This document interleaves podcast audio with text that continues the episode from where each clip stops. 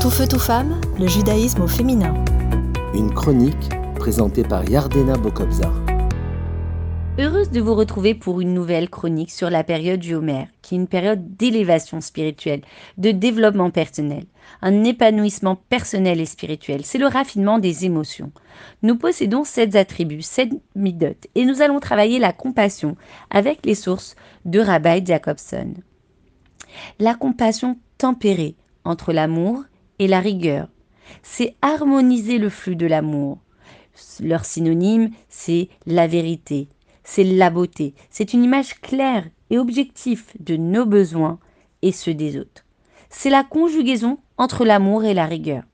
Et je me pose la question, est-ce que ma compassion est de l'apitoiement? Est-ce que ma compassion est faite par automatisme? Ou est-ce que dans mon amour, dans la compassion, c'est fait avec de la chaleur, avec du dévouement? Et puis il y a la Gevura, la sévérité dans la compassion. Une compassion disciplinée, c'est choisir le bon moment, le bon endroit, le tact, ainsi que de la délicatesse. Est-ce que ma rigueur est impulsive, désordonnée, ou est-elle adaptée aux besoins de mon interlocuteur? Est-ce que je pratique de la compassion parce que je me sens coupable ou j'ai un sentiment de culpabilité.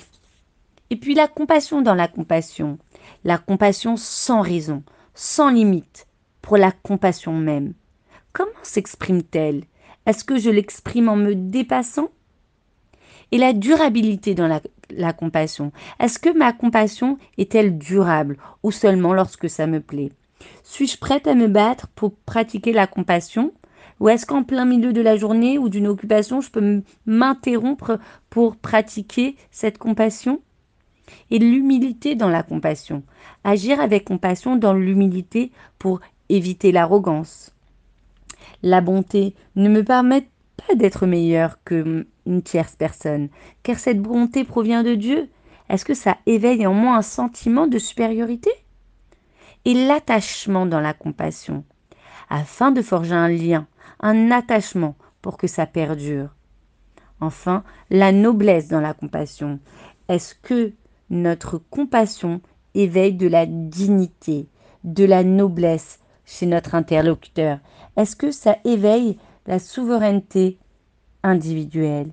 Est-ce que ça renforce l'estime de soi, l'humanité? Est-ce que ça éveille la dignité d'autrui? Est-ce que notre compassion, c'est aider qu'ils se prennent en charge pour renforcer leur dignité personnelle. Et donc nous avons décrit la compassion combinée avec tous les autres, toutes les autres attributs, avec l'amour, la rigueur, la compassion, la persévérance, l'humilité, l'attachement et enfin la noblesse. Et ceci est la compassion de manière authentique. À bientôt. Tout feu, tout femme, le judaïsme au féminin.